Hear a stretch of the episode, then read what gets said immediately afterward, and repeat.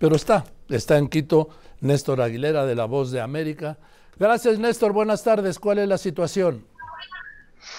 Hola Joaquín, un honor poder eh, dialogar contigo y con tu audiencia. La situación es incierta, déjame decirte, tengo 27 años haciendo periodismo y esta es la primera ocasión que yo veo cómo se sale de control todo un Estado de forma simultánea en lo que parecería un ataque coordinado del crimen organizado. Esto ha sido a nivel nacional y se ha intensificado desde la tarde, noche de ayer hasta el día de hoy. Y claro, hay hechos que ya sobrepasan cualquier cálculo, inintendibles, impensables hasta hace poco tiempo en el país, como la toma en vivo del canal TC Televisión mientras emitía un programa de noticias esta tarde. Hasta hace pocos minutos, no más de 30, eh, yo estaba aquí sentado justamente siguiendo las informaciones, se podía ver la señal en vivo de TC Televisión mientras se escuchaba al fondo el ruido de la transmisión y gente que corría, que gritaba, estaba ponchado una cámara en un estudio con las luces apagadas, pero se podía comprender, Joaquín, la magnitud de lo que está sucediendo. Similares hechos han ocurrido en las últimas horas en una universidad, en la estatal de la ciudad de Guayaquil, pero también en centros comerciales eh, se han producido ataques a miembros de la Policía Nacional. Esta mañana se dijo, hay siete miembros de la Policía Nacional secuestrados en al menos tres ciudades eh, del país. Se eh, eso se hizo explotar una patrulla de policía. Bueno, yo creo que lo que yo eh, cuente esta tarde a tu audiencia, Joaquín, se queda corto, corto frente al caos que ha surgido en las últimas horas acá en el Ecuador.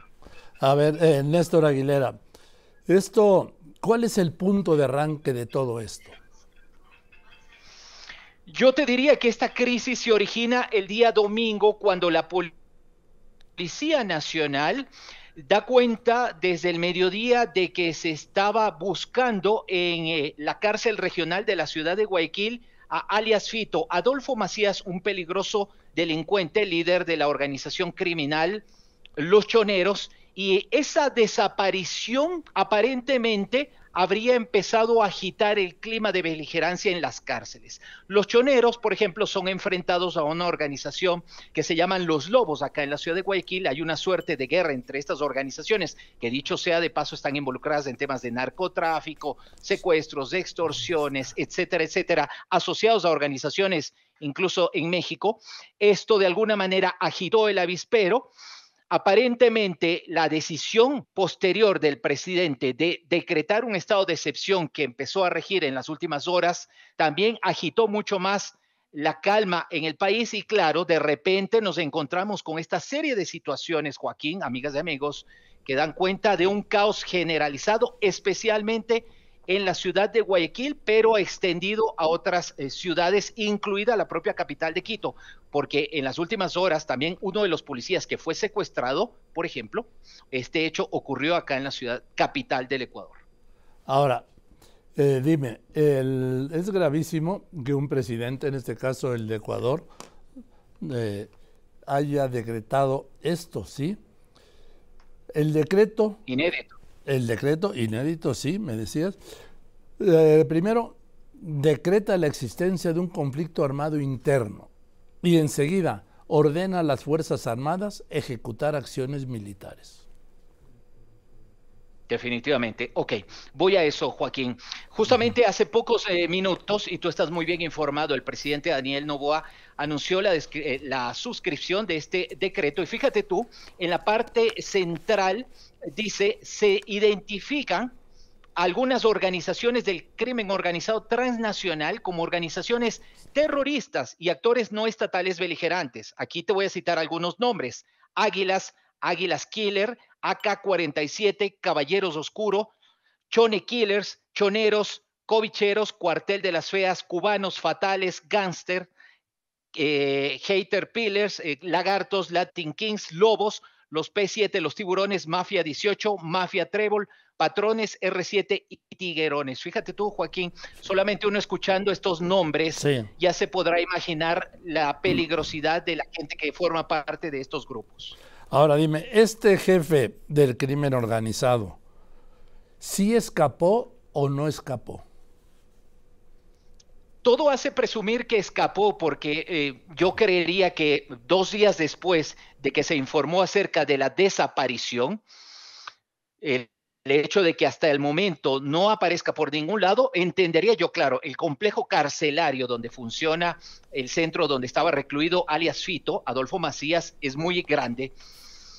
Haría presumir, digo yo, que él pudiera haber escapado, obviamente entre tantos reos y con toda la protección que tenía esta persona que prácticamente gobernaba desde la cárcel, eh, podría también estar en, alguna, en algún lugar dentro de ese centro penitenciario. Sin embargo, de acuerdo a la versión de entendidos en el tema de la seguridad ciudadana, Joaquín, él ya hace rato, incluso hay un exministro del Interior, José Serrano, que hoy vive en los Estados Unidos, él dijo, eh, este ciudadano, eh, alias Fito, fugó incluso o habría fugado el 25 de diciembre, aprovechando el descuido de las autoridades y por las fiestas de Navidad y fin de año. Ahora, dentro de todo esto, ¿cuál es el rol, la influencia y la actividad de estos cárteles del crimen organizado en Ecuador? Esto es importante mencionarlo, Joaquín. A ver, las organizaciones criminales que operan acá en el país, básicamente lo que hacen es una suerte de trabajo de transporte o de custodia de la droga que sale desde territorio colombiano, atraviesa todo el territorio ecuatoriano, llega hasta los principales puertos del país y desde aquí sale a mercados internacionales, por ejemplo, hacia Centroamérica para posteriormente ir hacia Estados Unidos, o además utiliza eh, la actividad comercial hacia Europa y otras partes del mundo para eh, lo que se denomina técnicamente contaminar los barcos, las embarcaciones y que la droga pueda salir de esa manera. El papel de estas organizaciones básicamente ha sido desarrollar estas tareas en asociación con los grandes eh, cárteles del narcotráfico en Colombia, México e incluso hoy se habla con mucha fuerza, Joaquín, de carteles albaneses. Bueno, esto debemos verlo desde México con mucha atención, con mucha atención porque eh, después de ver y estudiar el caso Ecuador, yo podría afirmar, no sé si estés de acuerdo, Néstor, Néstor Aguilera, que sin la presencia y actividad e influencia del crimen organizado, de los cárteles del crimen organizado, hoy Ecuador no estaría viviendo esto. Definitivamente, Joaquín, y te voy a decir por qué. Hasta hace no más allá de siete años, el Ecuador llegó a registrar hasta tasas de eh, violencia de aproximadamente, para que se entienda, cinco personas fallecidas por cada 100 mil habitantes. El 2023 la tasa cerró eh, en, en, aproximadamente el 42, 42 por cada 100 mil habitantes. Esto da cuenta de que todo esto se ha intensificado a raíz de la presencia de estas organizaciones criminales que como eh, eh, muy bien te lo decía hace un instante, no solamente están involucradas con el tema narcotráfico, sino también con las extorsiones, con los secuestros y una serie de hechos criminales que están ocurriendo a diario en el país. Hoy, por ejemplo, fíjate tú, solamente para ponerlo en el día a día de la gente, resulta prácticamente tener un, imposible tener un negocio en la ciudad de Guayaquil porque las personas son fácilmente víctimas de las extorsiones, lo que acá se conoce como las vacunas. Llega una persona, le dice, si usted no me paga tal cantidad cada mes, yo vengo y le vuelo el negocio o le mato a su familia. Esto es lo que está sucediendo todos los días acá en el país. Como aquí. En fin, hablaremos mañana, Néstor, te aprecio mucho la puntualidad de tu información eh, y te mando un abrazo. Un honor como siempre, Joaquín. Que tengas una feliz tarde. Igualmente, Néstor Aguilera de La Voz de América desde Quito.